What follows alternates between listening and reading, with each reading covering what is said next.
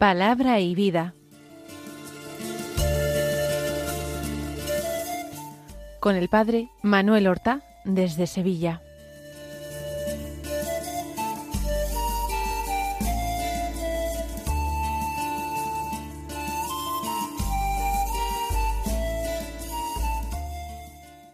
En el nombre del Padre y del Hijo y del Espíritu Santo. Amén. Alabados sean Jesús y María. Muy buenos días, queridos amigos, oyentes de Radio María y seguidores del programa Palabra y Vida. Hoy es el sábado de la tercera semana del tiempo ordinario, que es 27 de enero. Hemos dejado transcurrir casi todo el mes de enero. Todavía están recientes los buenos propósitos que seguramente formulábamos al comienzo del año civil.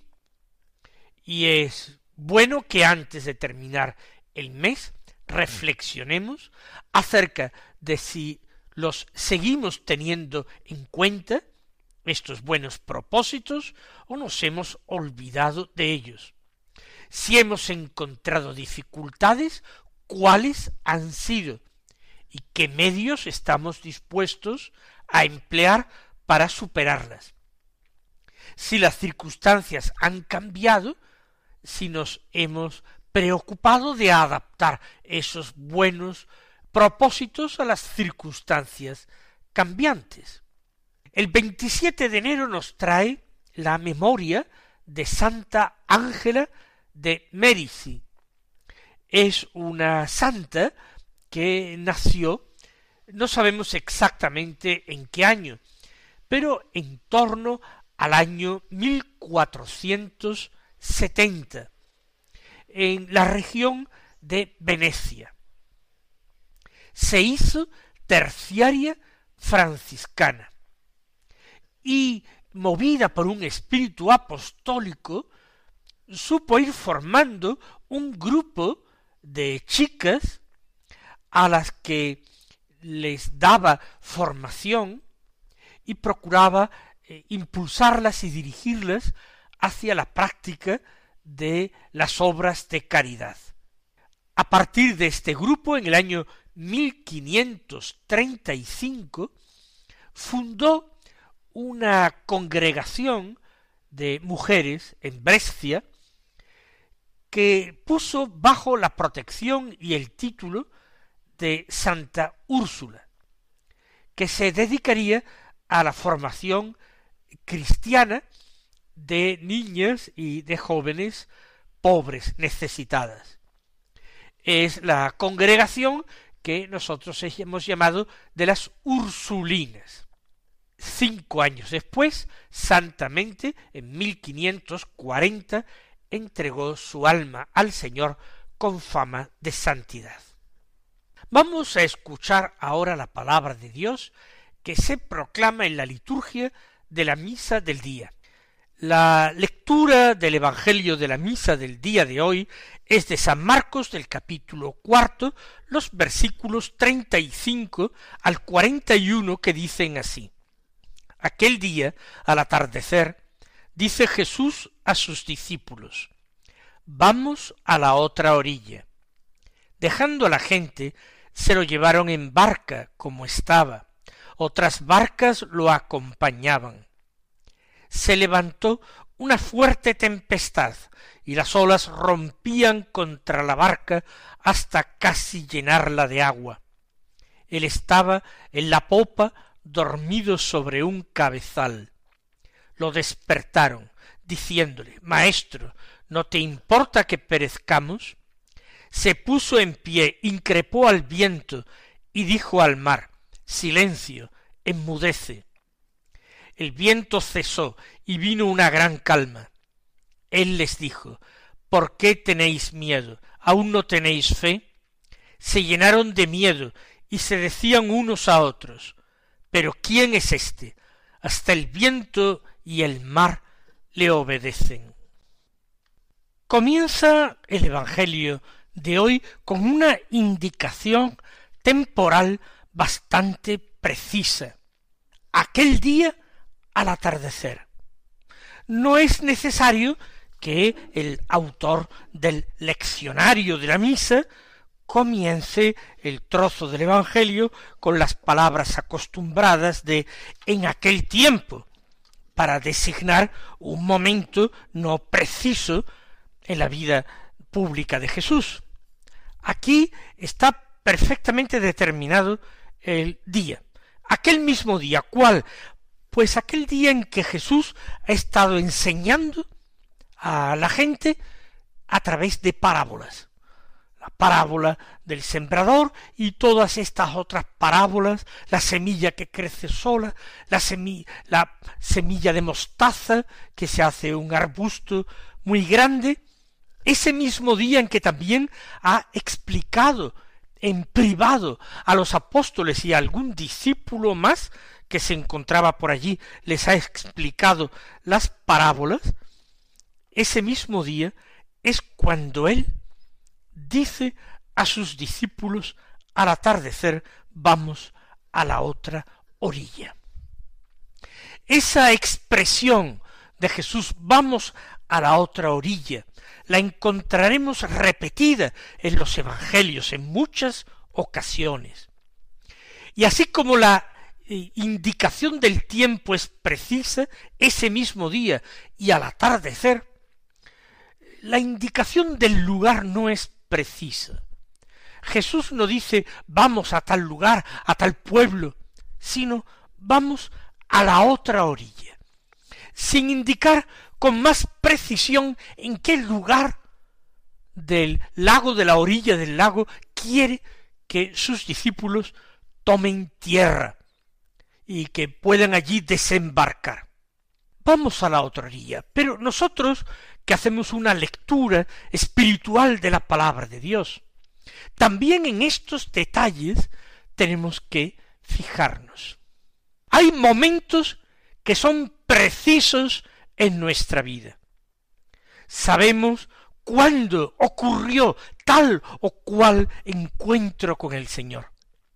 En qué momento una palabra del Evangelio me tocó el corazón, en qué momento una predicación igualmente me llenó interiormente, unos ejercicios espirituales que me conmovieron y me llevaron a adoptar reformas en mi vida o a adoptar decisiones importantes, podemos precisar más o menos en nuestras vidas ocasiones, momentos, tiempos que fueron particularmente cargados de gracia, que encerraron una interpelación del Señor.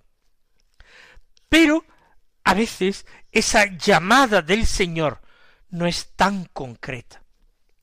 El Señor nos llama a ser más suyos, nos llama a entregarnos, a decirle un sí sin condiciones, pero a veces sin mayores precisiones.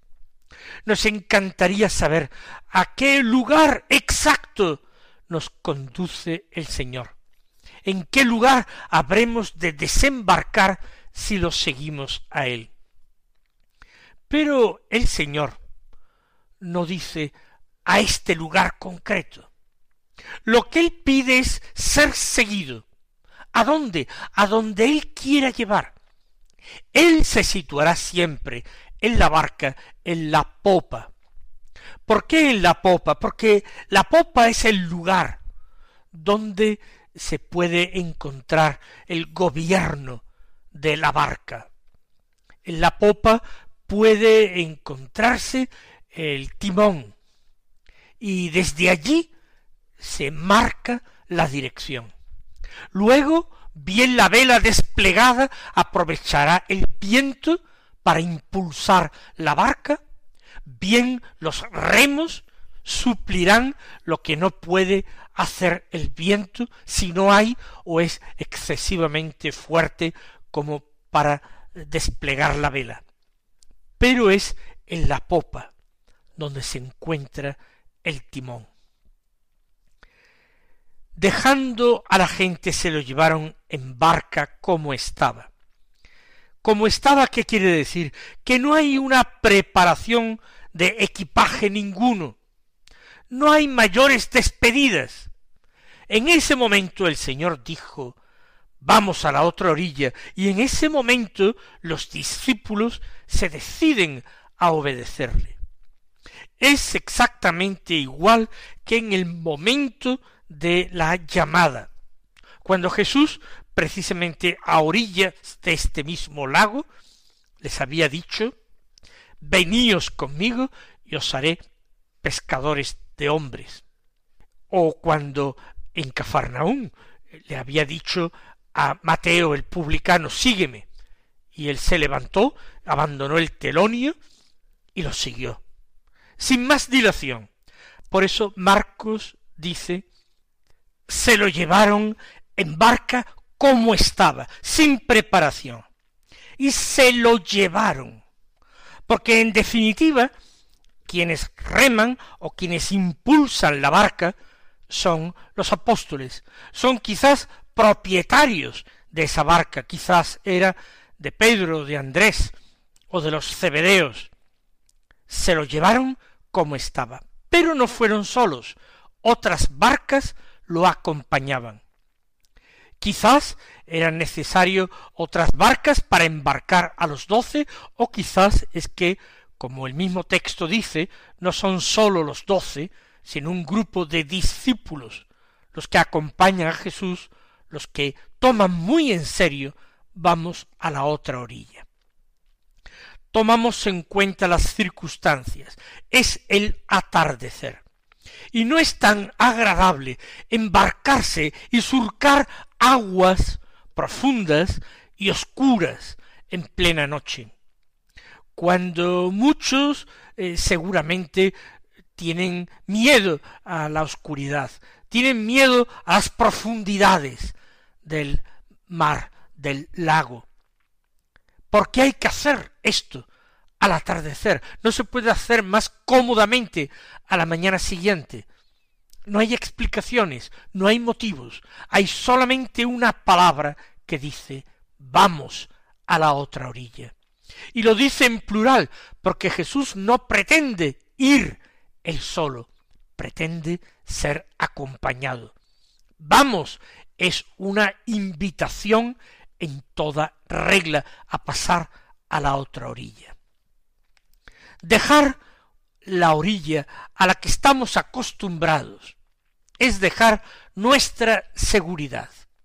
Es cambiar la tierra firme, aquella en la que nosotros podemos hundir nuestros pies, asentar nuestras piernas y eh, someternos a esa otra superficie de la barca, que es inestable, que está en un continuo balanceo, que a muchos marea y que a otros los llena de pavor. Para colmo, no simplemente es oscuro, no simplemente se ha puesto el sol, además, dice, se levantó una fuerte tempestad y las olas rompían contra la barca hasta casi llenarla de agua. Si esto lo hubieran previsto algunos de los que se embarcaron con Jesús, posiblemente no lo habrían hecho. Tampoco quizás los mismos apóstoles y los dueños de la barca habrían estimado que era una locura eh, remar mar adentro en esas condiciones, con esa oscuridad, y sin ninguna urgencia especial que los llevara a la otra orilla. San Marcos describe este acontecimiento como un acontecimiento extraordinario, casi sobrenatural, algo que acontece de repente, como un fenómeno geológico, un temblor de tierra, se levanta fuerte tempestad, olas que rompen, el mismo vocabulario está perfectamente elegido para mostrar lo, violento del fenómeno atmosférico y lo terrible de la situación. Las olas rompen contra la barca hasta casi llenarla de agua. Se está amenazando la estabilidad de la barca. Y uno se pregunta, ¿qué hago yo aquí? Jesús está en la popa, lo dice Marcos expresamente en este momento.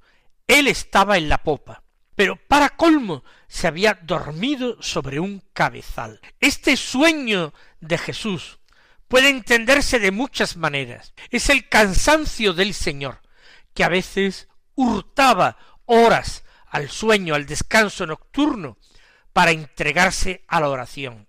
La fatiga de pasar tantas y tantas horas cada día, rodeado de la gente, la gente que se volvía ya un auténtico tormento, inoportuna, pidiendo continuamente cosas o explicaciones o palabras o deseando tocarle y por supuesto empujándole y tirándole del manto.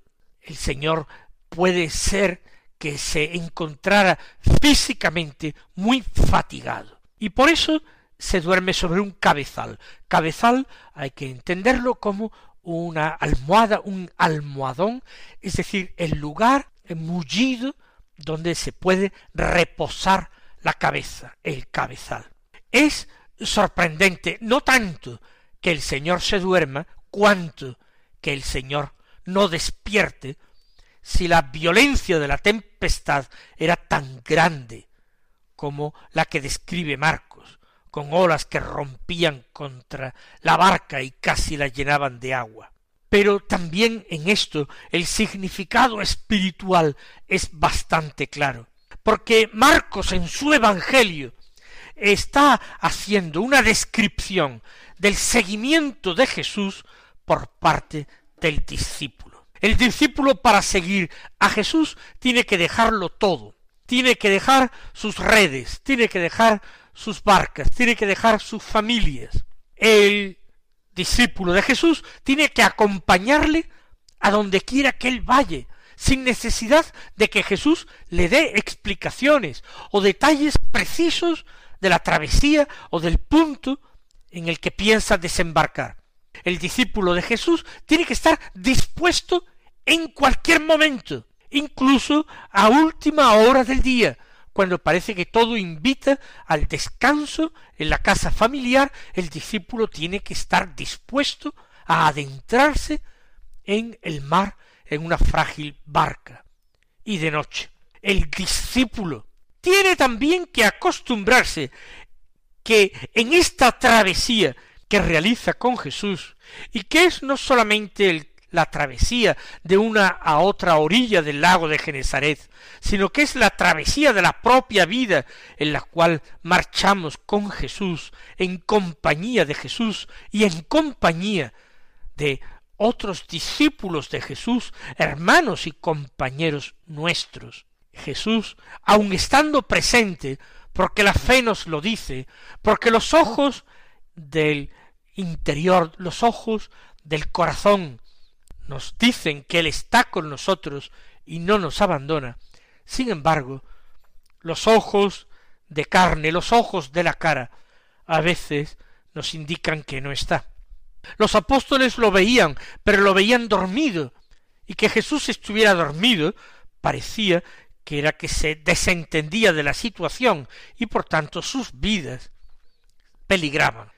Jesús a veces parece que desaparece de nuestra vida, que lo invocamos y no responde, que lo buscamos y no lo encontramos, que lo esperamos y Él nos da un verdadero plantón. ¿Cómo hay que seguir entonces, a pesar de todo, avanzando y clamando, gritando a Él, no con miedo, no con angustia, pero sí con confianza, porque el Señor no ha dejado nunca de velar por ellos, no ha dejado nunca de escuchar sus súplicas. Él está allí, Él, el Señor del universo, el Creador, aquel que tiene una palabra poderosa contra los vientos y contra el oleaje. Pero en la súplica de los discípulos se mezcla clara y abiertamente la desconfianza, porque lo despiertan con estas palabras. Maestro, ¿no te importa que perezcamos? Es decir, se creen realmente abandonados por Jesús. Parece que te da exactamente lo mismo que muramos. ¿Cómo puede ser que duermas y que no nos ayudes? Y eras tú, quizás, el que además llevabas el timón. Con razón parece que nos encontramos perdidos en plena noche y en medio del mar. Tú has desatendido el timón. Así muchos cristianos hoy se sienten angustiados, porque en esa barca en que realizamos la travesía, en la que la Iglesia siempre ha visto la barca de Pedro, la Iglesia, que nos llega nos lleva al puerto de la salvación, en esa barca de Pedro, parece que hoy hace aguas. Parece que las tinieblas y la oscuridad son más grandes que nunca, que apenas se vislumbra ninguna luz. Hoy parece que el Señor se ausenta y su iglesia gime y clama, llena de angustia, cuando no de abierto terror. Hoy parece que algunos cristianos se dirigen a Jesús de la misma manera. Es que no te importa que perezcamos. ¿Qué es esto? Y entonces él lo primero que hace es dirigirse al viento y al mar. Se puso en pie. No tiene miedo de caer por la borda, a pesar de la violencia de la tempestad. En pie, poderoso, resucitado, activo. Increpó al viento y dijo al mar, silencio, enmudece.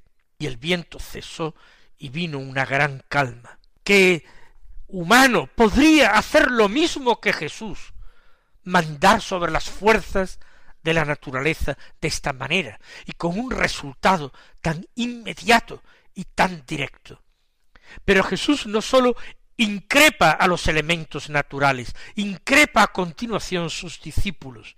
¿Por qué tenéis miedo? Aún no tenéis fe. No han visto suficientes milagros para creer en él no han escuchado bastante sus palabras para confiar en su poder. ¿Acaso no tenéis fe? ¿Cómo es que entonces me habéis seguido? Ellos desconcertados estaban, llenos de miedo, decían unos a otros, pero ¿quién es éste? Hasta el viento y el mar le obedecen. Este no es un maestro cualquiera, es mucho más, ¿Con quién estamos nosotros? ¿A quién seguimos? ¿A quién llevamos en la barca? Y ese temor reverencial se apodera de ellos. Mis queridos hermanos, que el Señor os colme de sus bendiciones y hasta mañana si Dios quiere.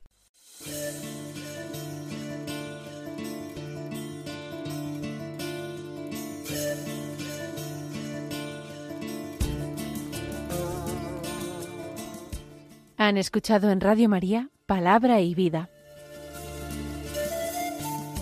un programa que dirige el Padre Manuel Horta.